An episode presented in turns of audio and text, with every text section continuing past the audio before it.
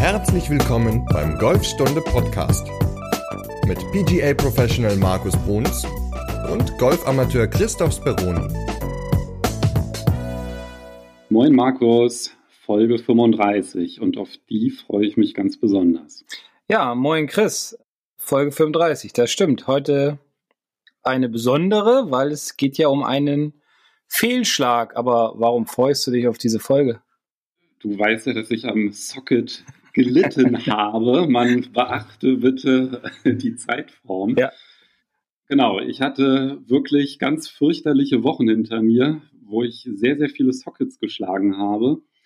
Und ja, ich kann ja dann auch ein bisschen von meinen Erfahrungen berichten, wie ich den losgeworden bin. Also mal, mal gucken, wie lange.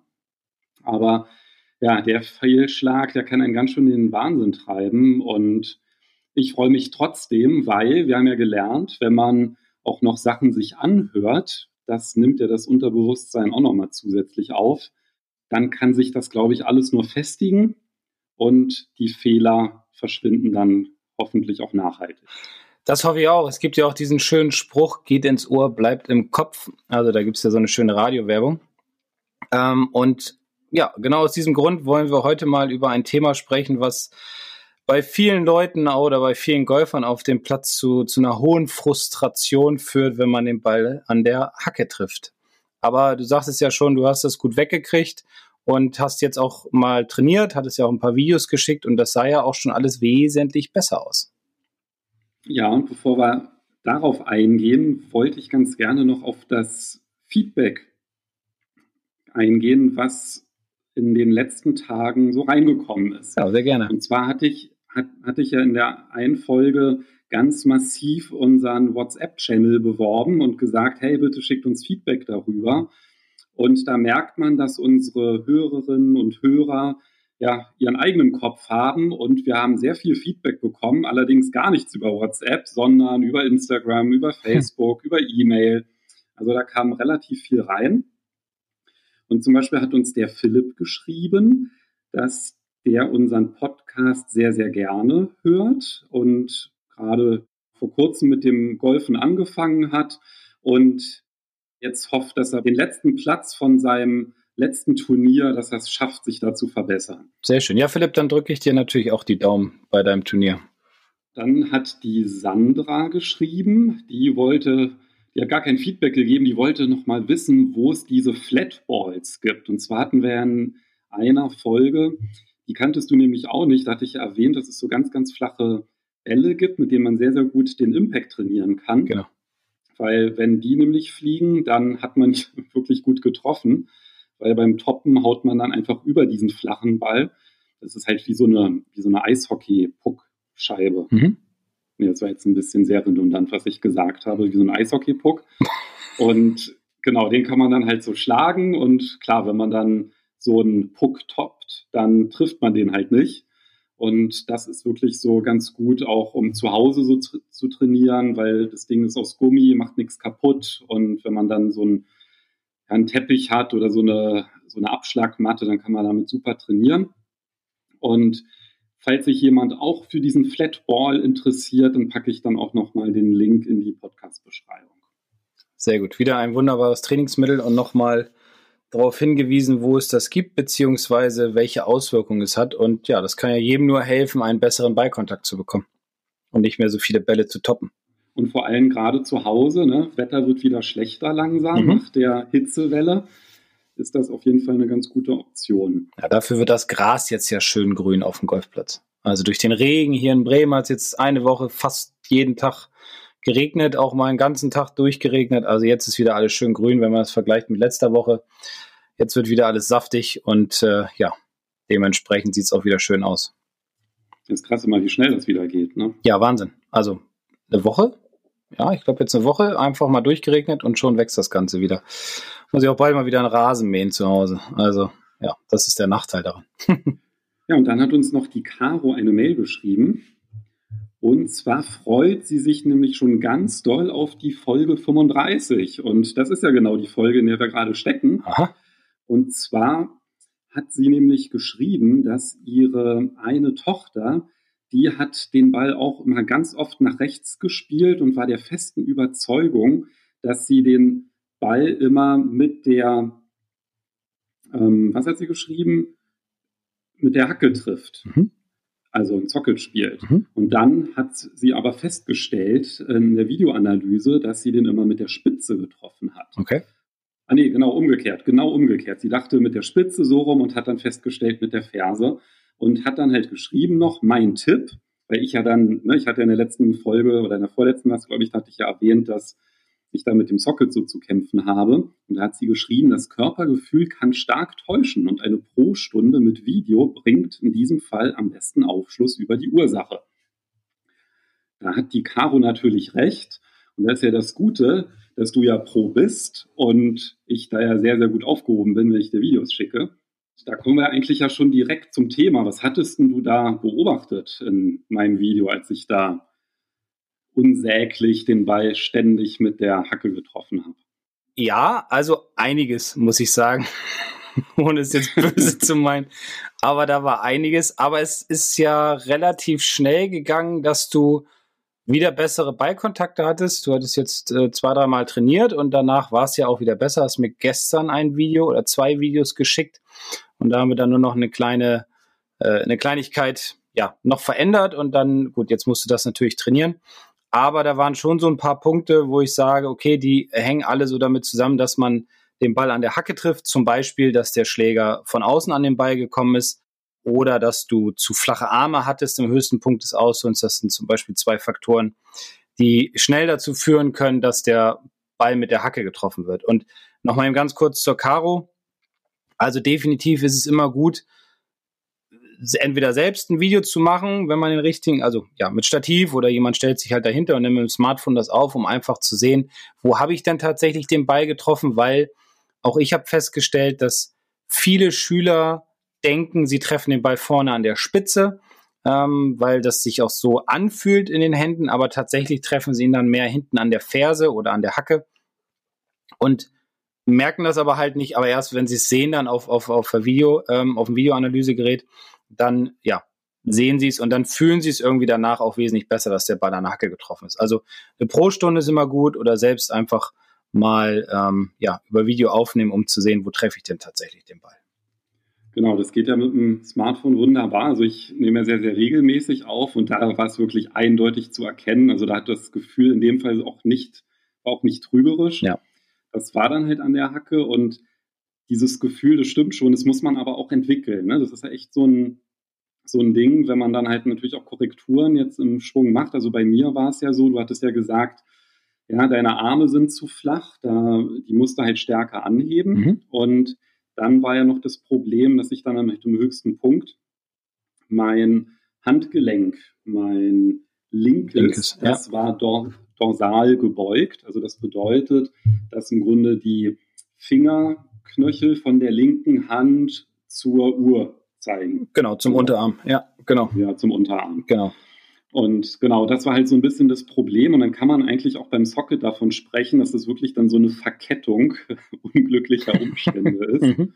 Ja, weil wenn man den Schwung schlecht einleitet, also die Arme sind zu flach, dann kommt der Schläger natürlich in eine Position, die eher ungünstig ist, mhm. ja, weil man dann relativ wenig Platz hat, um den Schläger am Körper entlang zu schwingen. Dadurch schwingt man ihn vom, vom Körper weg, mhm. kommt von außen. Mhm. Und wenn dann auch noch das Handgelenk im höchsten Punkt dorsal gebeugt ist, das linke, dann, dann ist die Chance für einen Zocke ziemlich hoch. Ja, weil dann, wie du schon sagtest, wirft man so die Arme weg vom Ball, muss dann das Handgelenk kompensieren, weil der Schläger offen ist. Und ähm, wenn man es rechtzeitig schafft zu kompensieren, dann trifft man ihn noch einigermaßen, aber die Bälle fliegen dann tendenziell nach links weg. Und wenn man es halt nicht hinkriegt, was sehr schwer ist, weil es ist ja nur ein ganz kurzer Moment, in dem man kompensieren kann, dann trifft man den Ball halt an der Hacke und die zischen halt stark nach rechts weg mit dem Eisen. Dieses flache Ausholen passiert allerdings sehr, sehr häufig beim, beim Pitchen, weil man bei so einem halben Schlag ja immer häufig denkt, ich muss mich nicht so viel drehen und man arbeitet dann einfach zu viel aus den Armen. Aber auch beim Pitchen ist es natürlich wichtig, dass der Körper sich normal dreht, wie auch beim längeren Schlag, ein bisschen weniger und nicht ganz so dynamisch, weil wir weniger Distanz überwinden wollen. Aber auch beim Pitchen ist es auch wichtig, dass die Arme nach oben gehen und nicht so flach um den Körper herumschwingen, weil ansonsten ja, treffe ich die Bälle häufig mit der Hacke und dementsprechend würden dann ganz, ganz viele Sockets passieren. Also ich glaube, die häufigsten Sockets, die der Spieler schlägt, passieren beim Pitchen und beim Drive. Bei den langen Eisen oder bei, bei, bei mittleren Eisen sehe ich es eher seltener, aber beim Pitchen, manchmal auch beim Chippen, da auch ganz selten, aber vor allem Pitchen und Driven. Ja, siehst du, bei mir hast du es jetzt sogar häufiger gesehen bei den äh, mittleren ja. Eisen und bei den Hybriden. Ja. Das war bei jedem stark. Also genau, das lässt sich ganz gut kontrollieren, wenn man das mit dem Smartphone aufnimmt mhm. und dann äh, Mirror Vision benutzt. Da kann man nämlich, also das ist eine kostenlose App und dann kann man so eine Linie einziehen und die zieht man über den Schaft des Schlägers in der Ansprechposition. Ja. Und wenn man dann die Zeitlupe abspielt, dann sieht man ja, wo sich der Schlägerkopf bewegt. Und wenn der sich entlang dieser Linie bewegt, ist alles in Ordnung. Und wenn man halt die Arme nicht ausreichend hebt, sondern halt ganz flach um den Körper rumschwingt, dann bleibt der Schlägerkopf ganz weit unterhalb dieser Linie. Und daran erkennt man das ganz gut, ob man die Arme zu flach hat. Ja, und man erkennt es auch, die, ob die Arme zu flach sind, daran, wenn im höchsten Punkt der rechte Ellenbogen unterhalb der Ebene ist dann sieht man das auch ganz gut. Beziehungsweise würde der linke Arm dann auch nicht parallel zur eigentlichen Ebene sein. Dann wären die Arme zu flach und dann kann man über Kompensation, wie gesagt, den Schläger ganz gut runterbringen. Aber häufig durch dieses zu flache Wegnehmen kommt der Schläger und die Arme dann zu weit nach vorne und man trifft den Ball dann an der Hacke. Also das ist auch nochmal so ein, glaube ich, so ein ganz guter Hilfspunkt. Wenn die Arme zu flach sind, ist der rechte Ellenbogen zu tief, beziehungsweise der linke Arm nicht parallel zur Ebene. Und ich würde nämlich noch ganz gerne verraten, wie ich das hinbekommen habe, dass, also mit welchem Gedanken oder mit welcher Übung ich das geschafft habe, das ein bisschen besser hinzubekommen. Also klar, das Heben der Arme, das ist ja etwas, wenn der Schläger startet, dass man ja, dann halt versucht, so ne, dieses Dreieck zu halten aus Händen und Schultern, also dass der Schlägerkopf, sage ich mal, so eine kleine ähm, Innenbahn macht, aber dass man dann halt wirklich die Arme anhebt, dass der Schlägerkopf dann so aus dem Augenwinkel dann richtig, sag ich mal, relativ steil dann hochgeht. Mhm. Wenn man halt vorher flache Arme hat, das übertreiben wir sowieso immer ganz gut.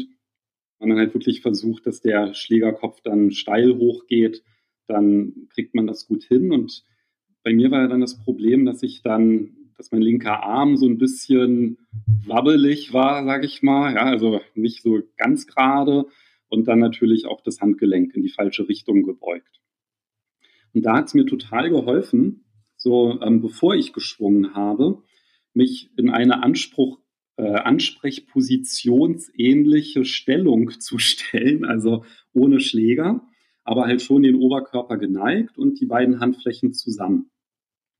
Und dann habe ich von der, das kann man, glaube ich, jetzt auch ganz gut beim Hören der Folge einfach mal mitmachen, also wenn man halt die Handflächen zusammen macht, dass man dann mit der rechten Handfläche die Richtung ähm, rechten Unterarm beugt oder ja, in die Richtung streckt. Dann merkt man eine ganz gute Spannung.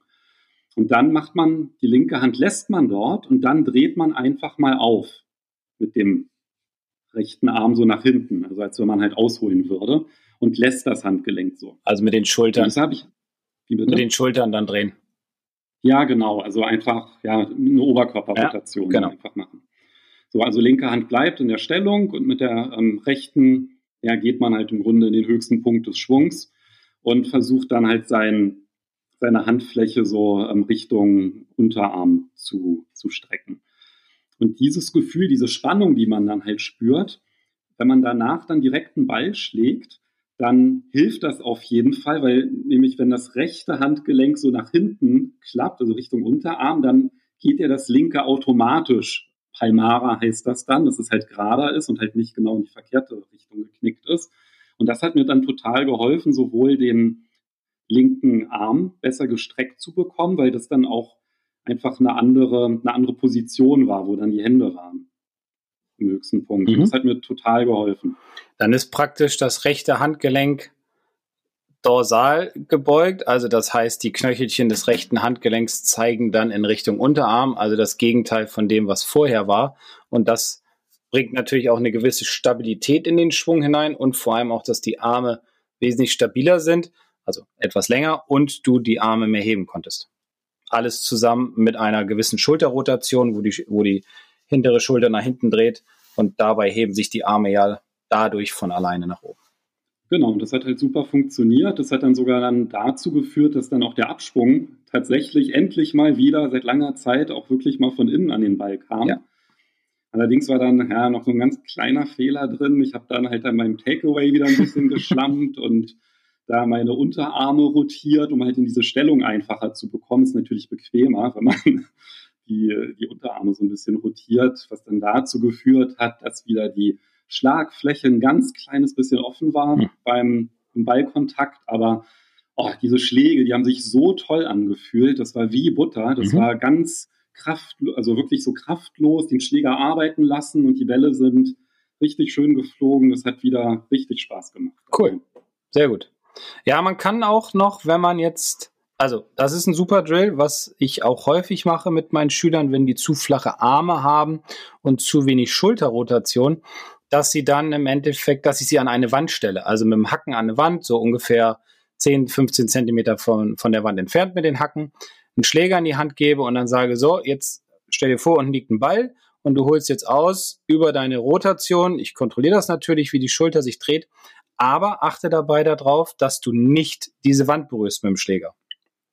Somit haben sie so, kriegen sie so ein Gefühl, mit der Zeit, wo der Schläger im Raum dann steht. Und sie kriegen halt auch sofort ein Feedback, wenn die Arme wieder zu weit nach hinten wollen, beziehungsweise wenn keine Schulterrotation stattfindet und die Arme flacher werden, dann würden sie sofort gegen die Wand hauen und dementsprechend kriegt man halt ja ein Feedback. Aber bitte nicht zu Hause an irgendeiner schönen weißen Hauswand machen, vielleicht auf der Driving Range an einer Holzwand oder äh, am Carport oder so oder äh, ja, wo auch immer, auf jeden Fall nach Möglichkeit nichts kaputt machen dabei.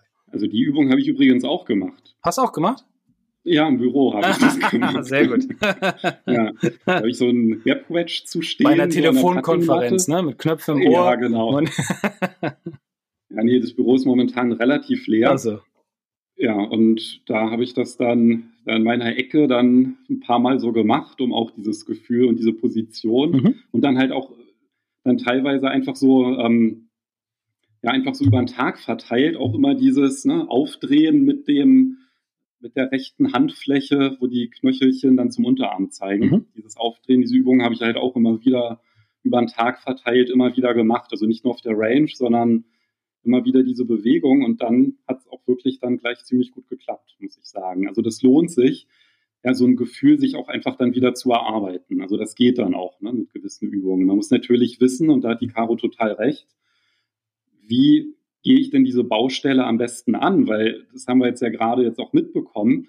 Jeder kleine Fehler im Takeaway oder sonst wo in der Ansprechposition, also gerade bei in der Einleitung des Schwungs, führt natürlich dazu, dass man dann in eine Position kommt, wo man halt wirklich den Schläger nur noch durch Kompensationsbewegungen sauber an den Ball bringen kann. Und ja, das wissen wir ja auch mittlerweile. Kompensationsbewegungen lassen sich extrem schwierig kontrollieren. Mhm. Und alles, was sich schwierig kontrollieren lässt, ist das Gegenteil von Konstanz. Genau. Und deswegen ist es immer mal sinnvoll, zum Pro zu gehen oder ähm, ja, wir bieten ja auch sowas ähnliches an, äh, sich einfach mal kontrollieren zu lassen, überprüfen zu lassen. Wenn man jetzt aber zum Beispiel vor einer Turnierrunde oder einer Privatrunde ist und man möchte jetzt äh, in 10, 15 Minuten losgehen, hat also nicht mehr so die Möglichkeit, jetzt mal eben schnell einen Golflehrer zu fragen oder ein Video aufzunehmen, dann empfehle ich immer folgendes, zwei Dinge, die in dem Moment dann ganz gut helfen, also so kleine Quick-Tipps. Der erste könnte immer sein, wenn man den Ball zu sehr an der Hacke trifft, dass man zu nah am Ball steht in der Ansprechposition, also dass der Abstand zwischen Griffende und Oberschenkel nicht genügend ist, wodurch dann natürlich auch zu wenig Körperrotation stattfindet und der Schläger sich im Abschwung vom Körper wegbewegt, wodurch dann wieder der Ball an der Hacke getroffen wird. Da empfehle ich immer ein bis anderthalb Handbreiten zwischen Griffende und Oberschenkel zu haben, damit man den idealen Abstand hat. Dadurch kann man besser wieder drehen, der Körper ist in einer besseren Ansprechposition, der Rücken ist besser nach vorne geneigt und dementsprechend kann die Wirbelsäule sich besser rotieren, wodurch auch mehr Platz für die Hände im Abschwung entsteht. Der zweite Drill, den ich auch gerne anwende, ähm, ist, man nimmt drei Bälle und legt die alle drei nebeneinander hin mit einem gewissen Abstand von ungefähr einer Hand immer und den mittleren Ball sollte man treffen. Somit kriegt man nochmal ein ganz gutes Gefühl dafür, wo treffe ich tatsächlich den Ball, beziehungsweise ich vermeide es, den Ball an der Hacke oder sogar an der Spitze zu treffen. Und man kann das auch mit zwei Bällen nur machen, also ein Spielball und ein Ball, der dann außerhalb des Spielballes liegt, der hilft einem dann nur das Gefühl zu kriegen, den Ball in der Mitte zu treffen, sollte man vor die Bälle an der Hacke treffen. Also das sind so zwei Quick-Tip-Drills, die ich immer empfehle vor einer Runde, wenn man spielen will, wenn man keine Zeit mehr hat, zum Pro zu gehen oder einen Kollegen zu fragen oder vor dem Turnier oder so, um einfach ein gutes Gefühl zu bekommen für den Treffmoment. Scheiße, der Tipp kommt jetzt zu spät für mich. Hm. Aber du hast ja auch kein Turnier gespielt, deswegen habe ich dir den nicht gegeben. Nein, aber ich habe eine Runde gespielt, oh. nämlich noch bevor ich trainiert hatte. Da war ich nämlich mit einem Freund und die war schon länger geplant. Also das war bevor das Socket-Problem aufgetreten ist habe ich ähm, Sedina See auf dem Südplatz gespielt und naja, 100 Euro Green Fee und halt wirklich ein toller Platz und da hatte ich dann wirklich schon so irgendwie so Angstschweiß auf der Stirn, als ich nur dran gedacht hatte, dass ich da hinfahre und dann schon auf dem auf der Fahrt so oh nein, ey, ich muss das irgendwie in den Griff bekommen. Ich hatte da wirklich, ich hatte da mit dem Socket-Problem aufgehört und kein also konnte gar keine Korrekturen üben in der Zwischenzeit. Und da hatte mir das, da habe ich dann halt auch immer so versucht, das, was ich erwähnt hatte, mit der Hand, ne, mit dem rechten Arm. Das hat dann auch teilweise funktioniert. Also ich war dann ganz froh, dass, also die, die Runde war echt, also meine Fresse. Zum Glück hat mich da keiner gesehen, die hätten mir wieder die Platzreife entzogen. da waren auch wieder eine schöne Socket-Serie, hat sich dann auch wieder eingeschlichen. Ich war dann aber ganz froh, dass ich dann irgendwann tatsächlich da hat sich so ein Gefühl entwickelt, als ich im höchsten Punkt war, wusste ich schon, ob es ein Socket wird oder ob ich den Ball sauber treffe. Boah, das, ist, das war dann halt wirklich so. Das oh, war ganz krass. Also, das ist aber auch übel. Wenn man im Abschwung dann schon weiß, scheiße, den treffe ich jetzt an Hacke. Ja, ja, aber es war wirklich so, ne? Also ich war oben und dann wusste ich so, scheiße, das wird ein Socket. So. Und, oder beim Runtergehen, oh ja, das, das wird jetzt. Hm. Und das war dann aber wirklich so, dass die letzten Bahnen, die waren dann ganz ordentlich. Also das war, als es wieder Richtung Clubhaus ging, ja, waren auf jeden Fall dann wieder ein paar wirklich schöne Schläge dabei. Ich habe mich dann auch total beschränkt. Ich habe dann alles nur noch, also ich habe alle Abschläge und alle Langschläge habe ich nur mit meinem Hybrid 5 gespielt, mhm. weil das ja noch ganz fehlerverzeihend ist und nicht so schwierig zu spielen. Also ist auch so mit meinem Lieblingsschläger. Aber ja, das, das, war schon eine Qual, muss ich sagen. Und wenn man es dann irgendwie dann so geschafft hat, dann die Runde zu beenden und dann halt noch, noch mit ein paar wirklich schönen Schlägen dann die Runde beenden konnte, dann, also da stieg auf jeden Fall die Zuversicht. Aber es ist halt wirklich krass, ne, was das so mit einem auch so ja. psychologisch macht. Ne? Also Selbstvertrauen komplett weg. Ne? Also. Aber ich hatte das auch mal, dass ich äh, als Amateur noch in den Zeiten ein Jahr lang immer Angst vor so 50 bis 70 Meter Schlägen hatte. Weil ich da mal ein paar Mal auf der Runde im Turnier Sockets geschlagen habe und das hat sich so festgesetzt im Kopf, dass ich dann immer so spielen musste, dass ich bloß nicht auf diese Distanz komme, entweder ein bisschen weniger oder halt mehr, äh, um, um einfach diese, diese, diese Angst zu besiegen. Gut, jetzt habe ich da keine Angst mehr vor, weil Jetzt spiele ich keine Turniere mehr, weil die Zeit nicht mehr da ist. Aber damals war das echt heftig und da kannte ich das noch nicht mit diesem Zwei-Ball-Drill und hätte ich das gewusst, hätte ich ja den später auf der Driving Range natürlich trainiert, dass ich mir die zwei Bälle hingelegt hätte, um einfach wieder ein gutes Gefühl zu bekommen, weil, wie du ja auch schon gesagt hast, es ist ganz wichtig, ein, ein positives Gefühl zu haben für den Schwung und wenn man merkt, oh Gott, das wird nichts, dann hat man halt natürlich Angst vor der ganzen Geschichte. Aber deswegen, die beiden Quicktip-Drills sind, glaube ich, ganz hilfreich, um sich vor der Runde nochmal ein gutes Gefühl zu erarbeiten oder zu bekommen, um dann ja auf dem Platz auch ein gutes Ergebnis abliefern zu können. Also langsam kommt mir das jetzt hier vor wie die Gesprächsrunde der anonymen Socketierer, weil ich muss dir gestehen, ähm, das ist meine zweite dunkle Socket-Episode in meiner Golferkarriere. Aber bei der ersten war ich noch nicht dabei. Ja, bei der ersten warst du noch nicht dabei. Ich weiß auch gar nicht, wie ich das behoben bekommen habe. Ähm, da hatte ich mich noch gar nicht so intensiv mit der, ja, mit der Technik des Golfschwungs auseinandergesetzt, dass ich daher hätte verstehen können, was überhaupt abgegangen ist. Aber das war bei mir dann auch immer 70 Meter Schläge mhm. mit einem Gap Wedge. Und das ist ja das, was ich vorhin sagte, weil bei diesen Pitchen drehen wir uns dann nicht. Und wahrscheinlich hast du damals einfach, warst du faul, genauso wie ich auch, und hast nur die Arme bewegt. Und vielleicht sogar die Angst dann dabei noch gehabt, dass der Ball zu weit fliegen könnte, wenn du denkst, ich drehe, muss mich jetzt aufdrehen, dann kriege ich ja viel mehr Schwung, ähm, dann fliegt der Ball zu weit, oh Gott, oh Gott, und dann bewege ich mich einfach weniger und dann steckt man irgendwann in diesem, ja, in diesem Schneeballsystem drin oder ähm, und in diesem Negativen natürlich und dann wird es nur noch schlechter und man versucht das alles zu vermeiden irgendwie. Ja, und das hat sich auch ganz schön eingebrannt bei mir, weil es tatsächlich immer noch so ist, dass wenn ich mich dem Grün annähere, dass ich dann halt sage, entweder auf 100 oder auf 40 den Ball spielen. Mhm, weil die Distanzen dazwischen, die machen dir Angst.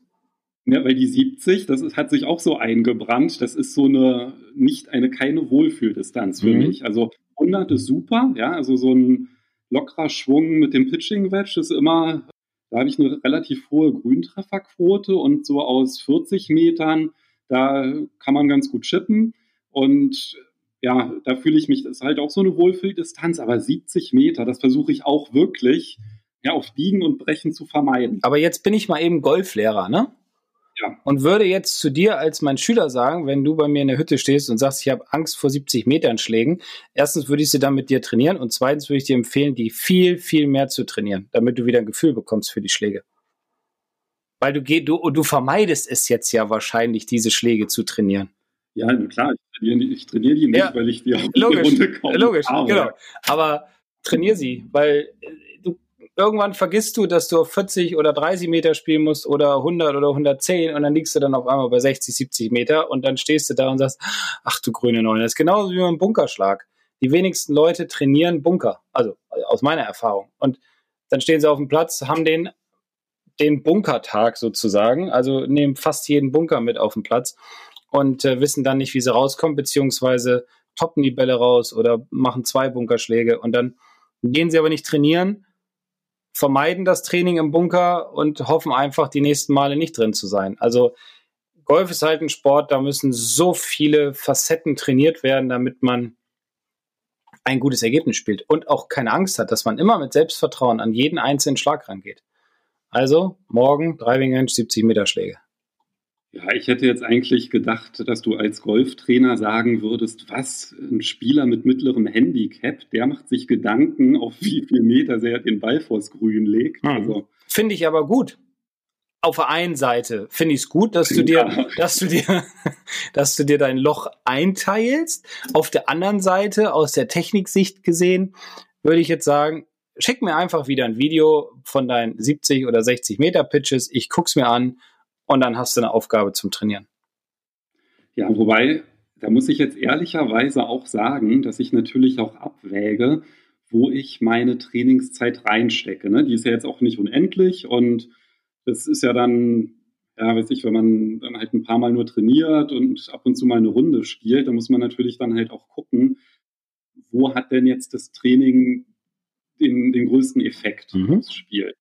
Und da würde ich dann halt sagen, dadurch, dass ich das ja, also ich glaube, dass ich tatsächlich, dass es andere Baustellen gibt, wo mein ähm, Golfspiel stärker von profitieren würde, wenn ich das verbessere. Aber du hast natürlich recht, dass es irgendwie dann schon ein bisschen doof ist, wenn man dann doch mal in diese Situation kommt, ja, und dann irgendwie dann Schiss vorm Schlag hat. Das ist dann eigentlich immer ziemlich ungünstig. Ne? Da kann man sich auch eine ganze Runde damit kaputt. Genau. Ja, da muss man auch mal der Angst ins Auge sehen. Ja, ich muss mal gucken, wann ich, Na, wann ja. ich das mal Genau, aber man kann sich natürlich auch so ein Loch schon am Anfang versauen mit einem Drive, der an der Hacke getroffen ist. Dann kommst du gar nicht mehr in die Situation, pitchen zu müssen, weil dein Ball vielleicht äh, flach links in den Wald hineinschießt oder halt als starke Links-Rechts-Kurve abdriftet, weil du den Ball mit dem Driver an der Ferse getroffen hast. Ja, dass ich den Driver in den Keller wieder verfrachtet habe, das habe ich dir auch schon mitgeteilt. Ne? Also du merkst schon, ähm, ich bin eher hier der Vermeider. Aber erklär doch mal beim Driver. Da ist es ja nochmal mal ein, bisschen, ein klein bisschen anders. Ne? Ja, genau. Also beim Driver ist es ein bisschen anders, was äh, die Flugbahn des Balles betrifft, als bei den Eisen.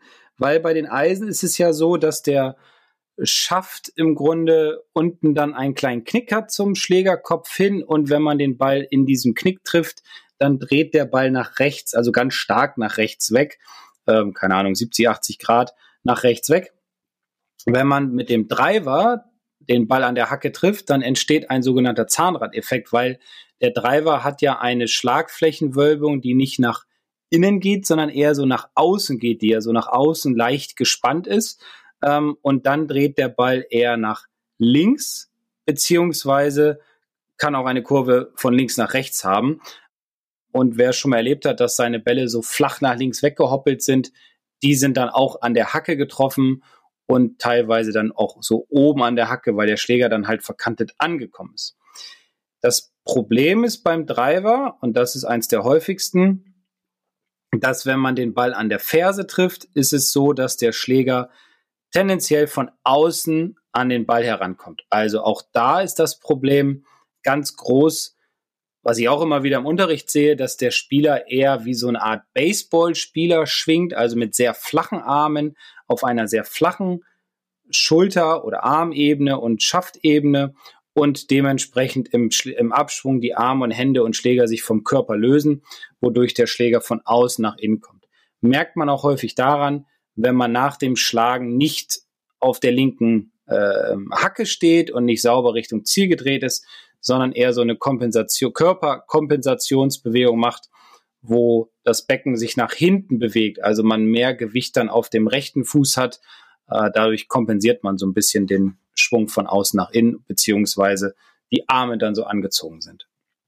Das flache Schwingen beim Drive ist so eine ja, ich sag mal, alte Angewohnheit, weil man ja denkt, jetzt hat man einen langen Schläger in der Hand, jetzt muss ich den Schläger auch flacher schwingen. Aber die Schwungbahn verläuft genauso wie auch beim Eisen. Das Einzige, was sich natürlich verändert hat, ist die Länge des Schlägers und der sogenannte Leihwinkel. Also das ist ja der Winkel zwischen dem, zwischen dem unteren Teil des Schafts und dem Kopf.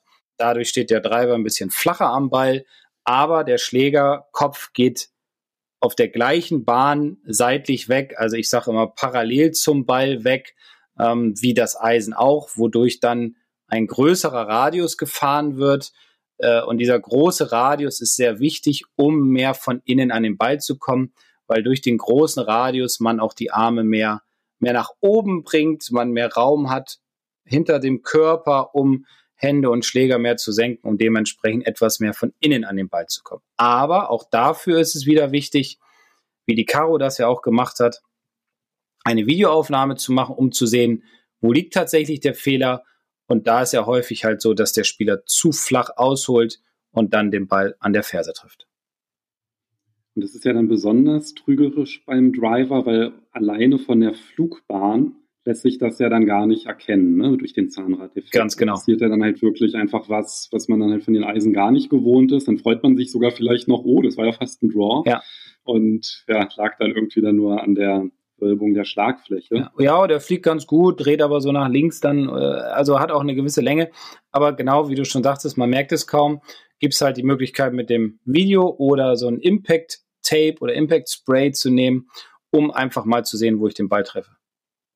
Und ein anderer Faktor, den du ja im Nebensatz erwähnt hattest, der eine ganz große Rolle spielen kann bei der Analyse des Schwungs, ist ja auch das Finish, was du ja gesagt hast. Ne? Wenn man dann halt so einen Schritt wieder nach hinten macht oder nach hinten kippt oder so, dass das auch so ein Indikator dafür ist.